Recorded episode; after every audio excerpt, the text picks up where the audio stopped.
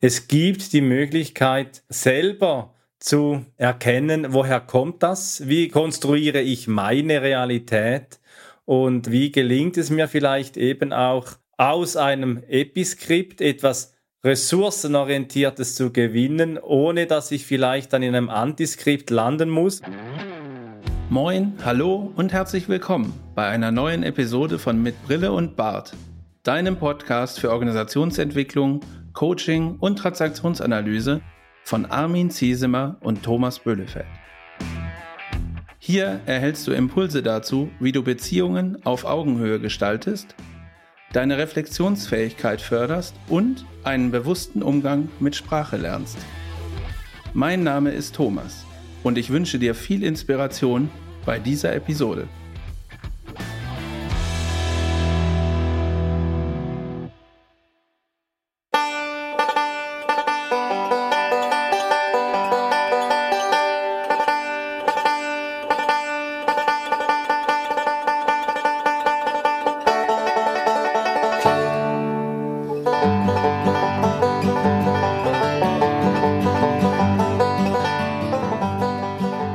Hallo zu unserer Folge Nummer 8 unseres Podcasts mit Brille und Bart. Heute haben wir uns ein Thema ausgesucht, was gut zu dem Veröffentlichungstag am 10. November passt, nämlich Wilhelm Tell. Es war einmal und ist noch heute. Was es damit auf sich hat, werdet ihr im Laufe unserer Folge herausfinden mit uns zusammen. Warum passt das zum Tag heute?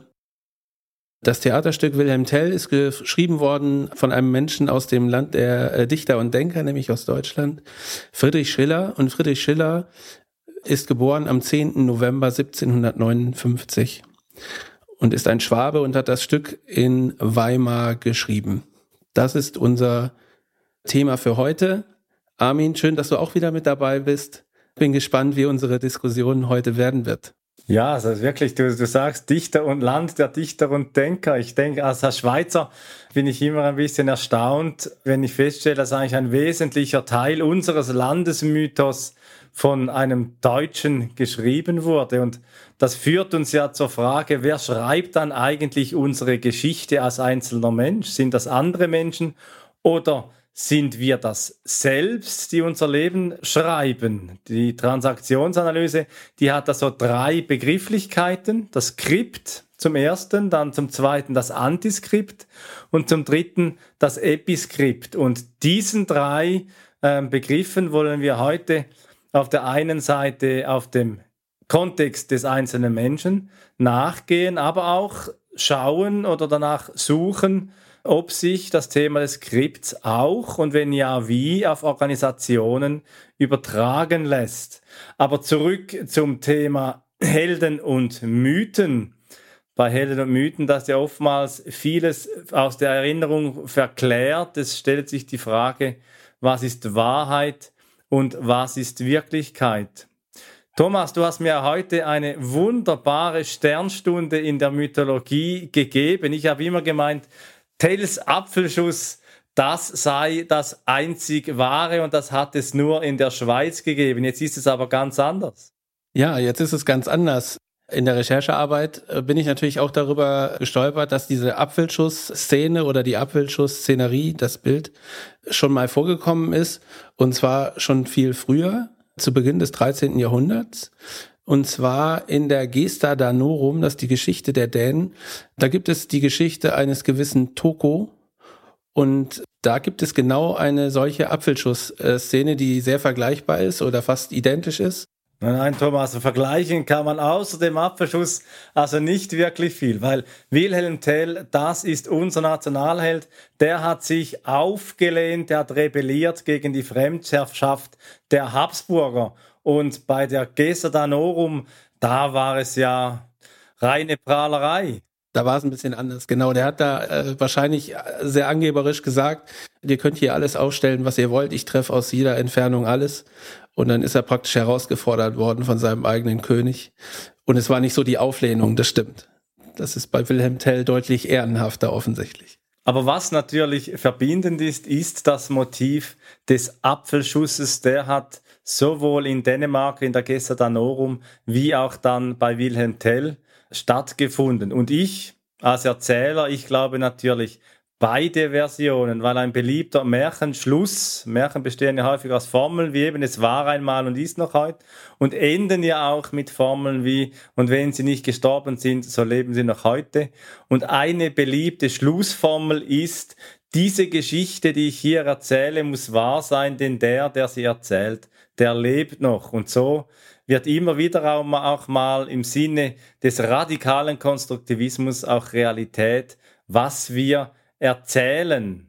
Und viel erzählt in der Transaktionsanalyse, viel dazu beigetragen hat die Grand Dame der Transaktionsanalyse übrigens auch eben Geburtstag gehabt, am 22. Oktober 105 Jahre alt geworden, die Vanita English, die sehr viel dazu beigetragen hat, in der psychoanalytischen Entwicklung der Transaktionsanalyse. Sie war Gruppenanalytikerin, Psychotherapeutin und vielen Schriften zur Transaktionsanalyse. Zu etwas, was sie beigetragen hat, sie hat eine sehr schöne Definition des Skripts formuliert. Ihr Verständnis des Skripts ist so die Landkarte des Lebens, was ich eine wunderschöne Formulierung finde.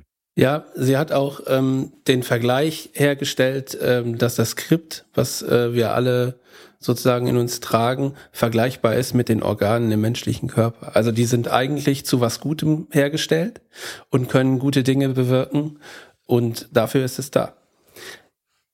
Die Frage, die sich jetzt aufdrängt, ist natürlich, wir haben über sich wiederholende äh, Bilder gesprochen und Sachen, die sich so durch die Generationen durchtragen. Wie passt das denn zur Transaktionsanalyse, Armin? Kannst du dazu was sagen? Für mich gibt es da zwei Aspekte. Natürlich schlägt das Herz des Mythologen auch in mir und ich bin immer voller Freude, wenn ich solche Sachen dazulerne wie von dir mit der Gesta Danorum, wo ich merke, die Geschichten, die sind viel älter, als wir selbst immer mal meinen.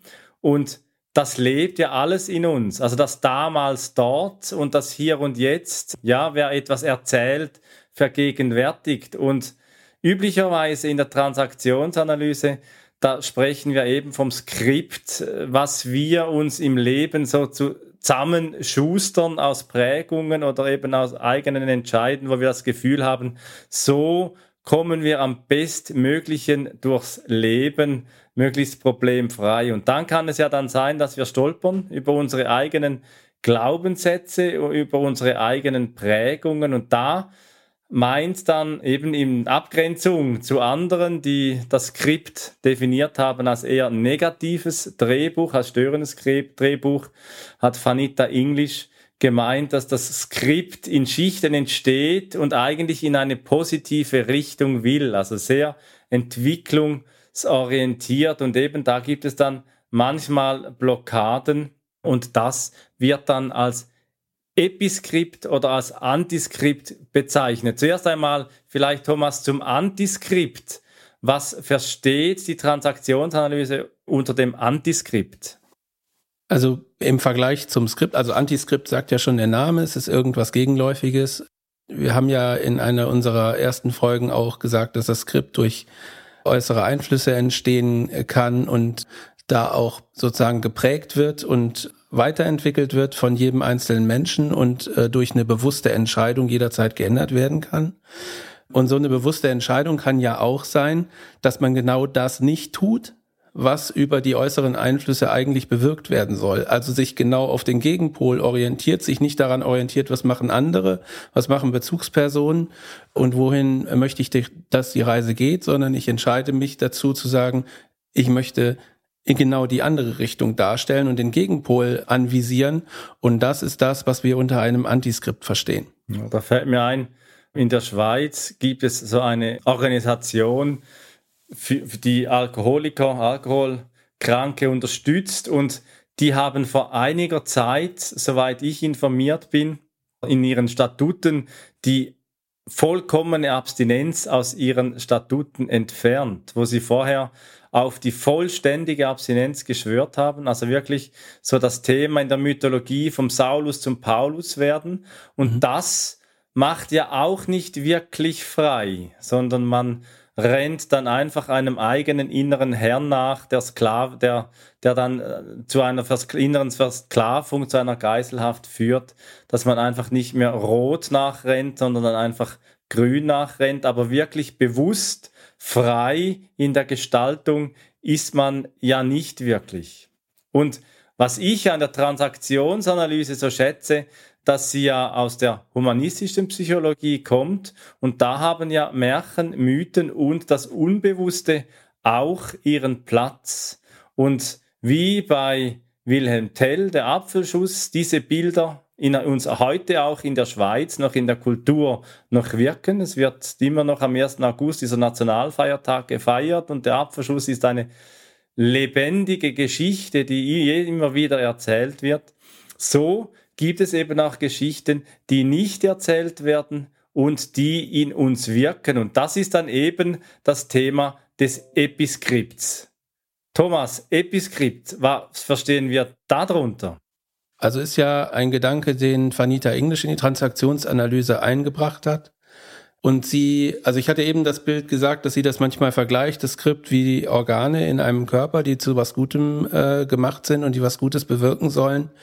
Und äh, sie vergleicht dieses Episkript mit, mit einem Krebsgeschwür, was Organe angreift, sodass Organe plötzlich irgendwie negativ sich auswirken auf den Gesamtorganismus.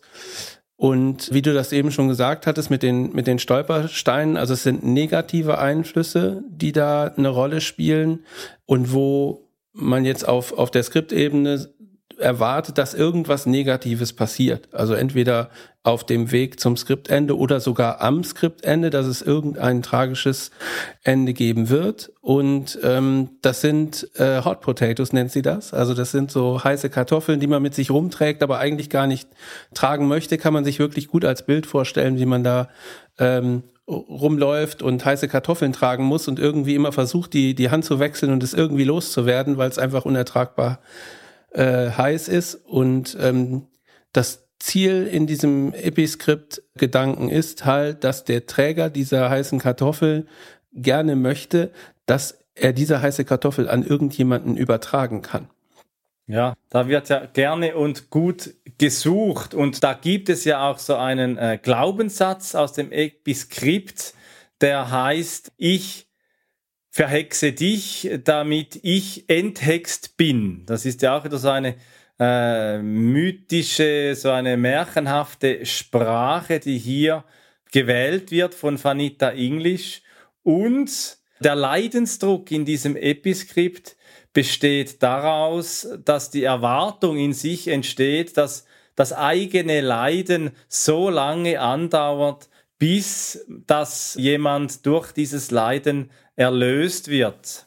Das gibt es, wir sind hier ein bisschen auch beim Thema aus der Vergangenheit lernen und in den letzten Jahren ist auch das Thema der Kriegsenkel immer stärker auch wieder an die Oberfläche gekommen und ähm, von meiner Familiengeschichte her fällt es mir heute noch schwer, den Kühlschrank nicht wirklich so zu füllen. Ich habe da manchmal das Gefühl, ich sei noch so mit dem Hunger konfrontiert oder mit dem Hunger besetzt, wie es mein Vater in seiner Kindheit war, als er auf der Flucht von Norddeutschland dann in die Nähe von Schaffhausen dann gekommen ist. Und diese Geschichten, die fallen ja dann vielmal gar nicht auf, sondern sind so ein bisschen eigenartige Verhaltensweisen, die aber dann doch je nach Intensität, auch mit einem starken Leidensdruck, dann auch verbunden werden können, wo man merkt, da leidet jemand drunter, Prüfungsangst vielleicht oder äh, Konfliktthemen,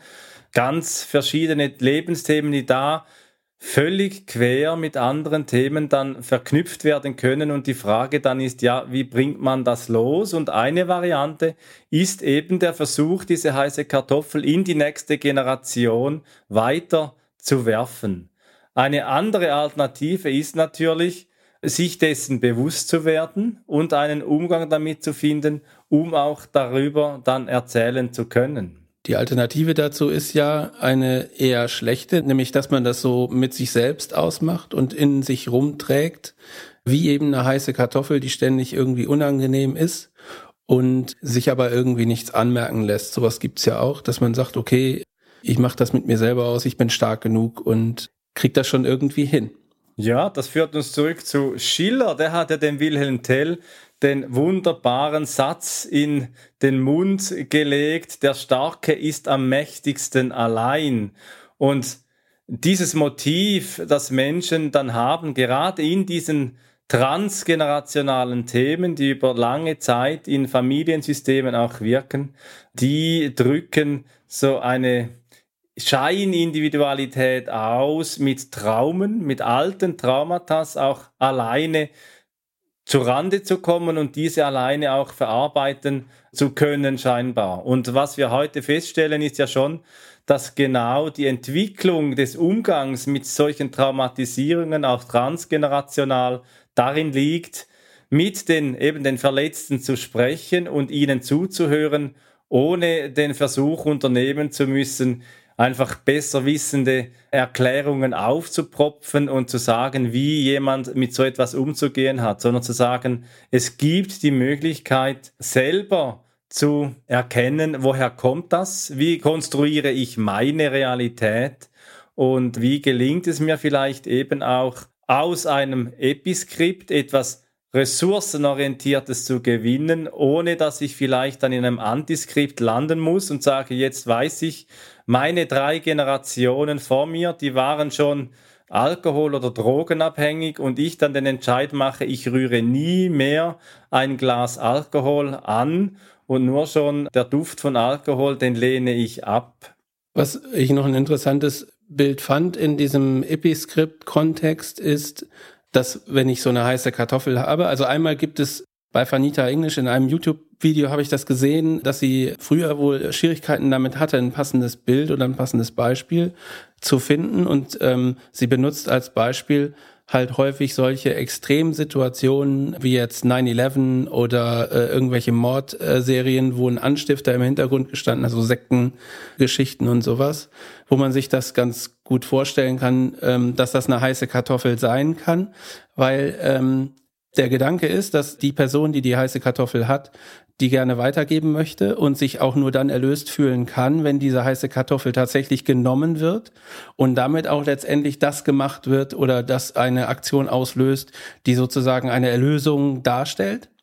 Weil immer dann, wenn ich die heiße Kartoffel entweder gar nicht loswerde, sondern der potenzielle Empfänger sagt, nee, nehme ich nicht, oder sich gar nicht so verhält, dass ich irgendwie davon ausgehe, dass es eine Erlösung ist, dann behalte ich sozusagen diese heiße Kartoffel und werde weiterhin leiden. So. Und wenn ich aber es schaffe, Leute so die heiße Kartoffel zu übergeben, dass die damit in Anführungsstrichen das Richtige tun oder das tun, was ich erwarte, dann fühle ich sozusagen Erlösung. Ja, wir haben ja auch so eine Art Kartoffel noch erhalten für diesen Podcast. Die, ich möchte noch darauf hinweisen, dass die Einstiegsmusik von Bill Knopf aus Kalifornien stammt. Der hat uns verdankenswerterweise diese Melodie, die sehr bekannt ist, aus der Fernsehserie Bonanza, eigentlich ein Stück von äh, Gioacchino Rossini, eine Oper aus dem 18. Jahrhundert zu Wilhelm Tell uns zur Verfügung gestellt hat, damit wir dir, liebe Zuhörerin, lieber Zuhörer, mal auch wieder einen musikalischen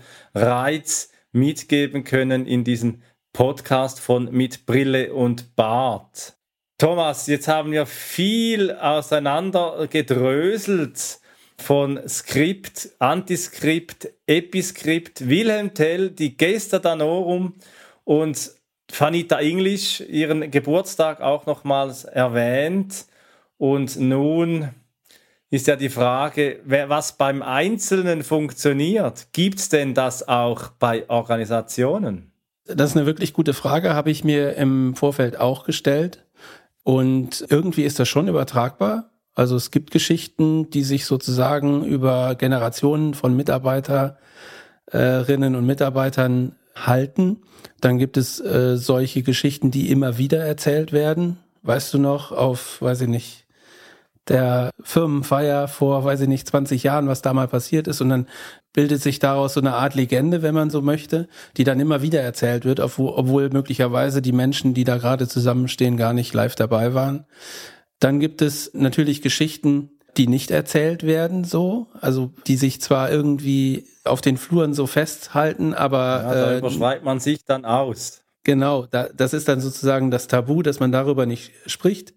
Irgendein negativer Umstand ist mal äh, stattgefunden und ähm, wird eindeutig immer wieder verschwiegen, obwohl alle wissen oder die meisten wissen, was da passiert ist. Und so lässt sich das schon auch auf Organisationen übertragen. Und es gibt dazu auch ein Modell, nicht? Armin? Ja, also was ich spannend finde, ist, dass eben die Organisation, die hat ja so etwas sehr Elterliches in der Wahrnehmung, die steht über einem, die ist normativ wirksam und das führt ja dann Menschen auch immer wieder mal dazu, in Organisationen in gewisse Regressionsprozesse auch hineinzukommen, in, in, in Verhaltensmuster zu geraten, wie man sich als Kind seinem Vater oder seiner Mutter gegenüber auch verhalten hat. Und das ist ja dann auch oftmals Quelle vieler Probleme und Konflikte, wo ich meine, auf diese Ebene wird in Organisationen wenig eingegangen, sondern es geht um Organisation, Struktur, Faktisches und genau diese Dimensionen, was hat das zu tun mit meiner Wahrnehmung zu orientierenden Organisationen, da meine ich, hat es viel Potenzial in der Organisationsentwicklung und in Einzelcoachings auch darauf einzugehen, in den, für den individuellen Arbeitskontext. Aber wenn wir das individuelle Skript anschauen und Eric Byrne, der Begründer der Transaktionsanalyse, der hat das Skript, den Begriff Skript ja auch aus Hollywood abgeleitet, dieses Drehbuchthema. Und da, ja, da gibt's in der Organisation, Thomas, da gibt es die Theatermetapher. Also wenn du, liebe Zuhörerin, lieber Zuhörer, dir einmal deine Organisation oder deine Organisationen, in denen du tätig bist, einmal unter einer Theatermetapher mal imaginierst, dir das vorstellst, dann überleg dir doch einmal, welche Geschichten, eben wie du Thomas gesagt hast, werden immer wieder erzählt und sind eigentlich gar nicht mehr werthaltig. Es rollen vielleicht alle mit den Augen, wenn diese Gründergeschichte schon wieder als Anekdote auf den Tisch kommt. Oder überlege dir, welche Themen sind immer wieder im Vordergrund. Und damit meine ich nicht Projektgeschichten oder Geschäftsmodellgeschichten, sondern mehr Themen, die so einen Entwicklungscharakter haben. Von welche Themen sind eher entwicklungsmindernd und welche sind eher entwicklungsfördernd in deiner Organisationskultur. Was sich auch lohnt bei der Theatermetapher, mal sich zu überlegen ist, welche Inszenierungsstile haben wir? Sind wir eine Drama-Organisation? Verhält sich unsere Organisation mehr so wie ein James Bond Thriller, ein Krimi, wie wir auch in der Folge 7 in der letzten zum Thema James Bond etwas gemacht haben. Oder sie ist es mehr, unsere Organisation mehr ein Heimatfilm aus den 60er Jahren. Äh, Hurra, die Schule brennt dann kannst du dir überlegen, auf welchen Bühnen wird welches Stück gespielt. Da gibt es vielleicht in der Entwicklung eine andere Bühne als äh, in der Produktion oder in der Finanzabteilung oder was es immer auch bei Dienstleistern dann noch für Abteilungen gibt, Marketing vielleicht.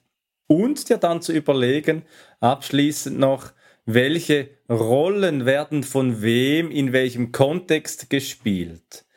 Das sind so diese fünf Grunddimensionen der Theatermetapher und am Schluss ist die gesamtorganisationale Frage dann die, was wollen wir gemeinsam inszenieren? Und damit lassen sich auch wunderbare Workshops auch zu gestalten, mehr in dieses dramatische, in dieses erzählerische Skriptthema in der Organisationsentwicklung einzutauchen und sich zu überlegen, welches Stück spielen wir eigentlich. Vielleicht hat es ja auch mit dem Apfelschuss irgendwo etwas zu tun.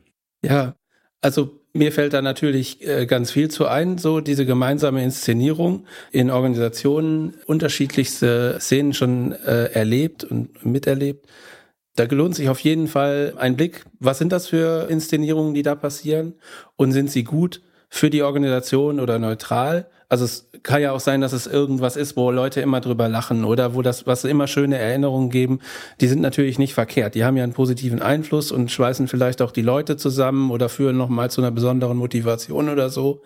Dann wird das natürlich nicht unterbunden werden können und ist auch nicht sinnvoll, dagegen zu steuern. Wenn das aber Sachen sind, die immer wieder negative Einflüsse äh, breit machen oder irgendwie eine negative Stimmung verbreiten, dann äh, lohnt sich natürlich schon zu überlegen, wie können wir solche Inszenierungen durchbrechen und anders gestalten, damit sie einen anderen Einfluss auf die Organisation haben. Und das gibt es ja. sowohl in der Organisation als auch im Privatleben, wo Geschichten immer wieder auf den Tisch kommen. Ja, und ein guter Durchbruchsmoment ist, wenn es gelingt, darüber zu sprechen. Denn in den Show Notes findest du noch einen Link, der mir in der Vorbereitung sehr gut gefallen hat zum Thema der lange Schatten des Traumas, transgenerationale Weitergabe.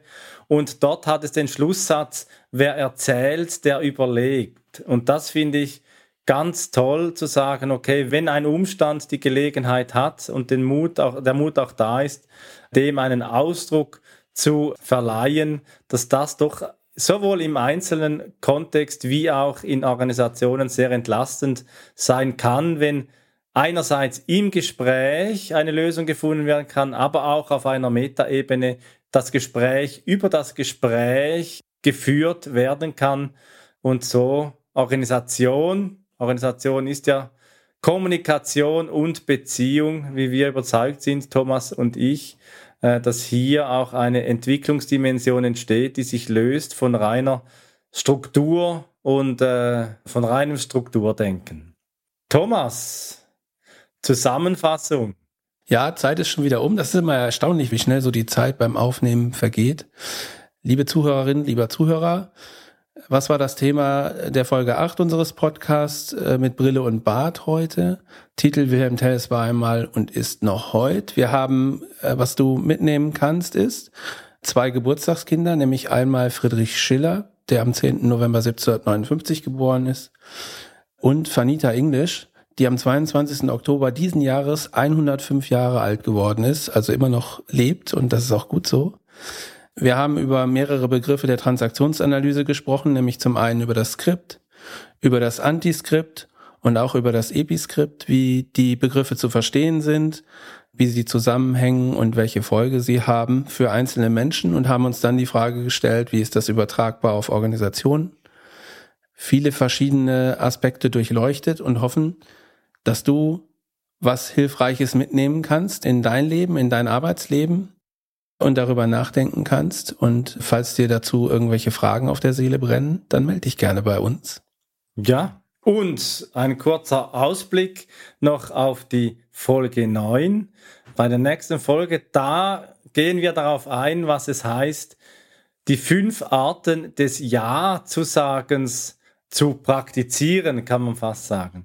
Thomas, du hast ja dieses Modell eingebracht und eben wenn wir darauf eingehen, in Organisationen mehr Kommunikation, mehr Beziehung zu fördern, dann ist ein Ja ein guter Start zu sagen, ja, wir tun's, ja, wir begegnen uns und ja, wir pflegen eine gesundheitsförderliche Beziehung. In diesem Sinne wünsche ich auch dir, liebe Zuhörerinnen, lieber Zuhörer, eine gute Zeit und freuen mich gemeinsam mit dir, Thomas, wenn wir das nächste Mal dich wieder dabei haben, wenn es heißt, fünf Arten Ja zu sagen in der nächsten Folge.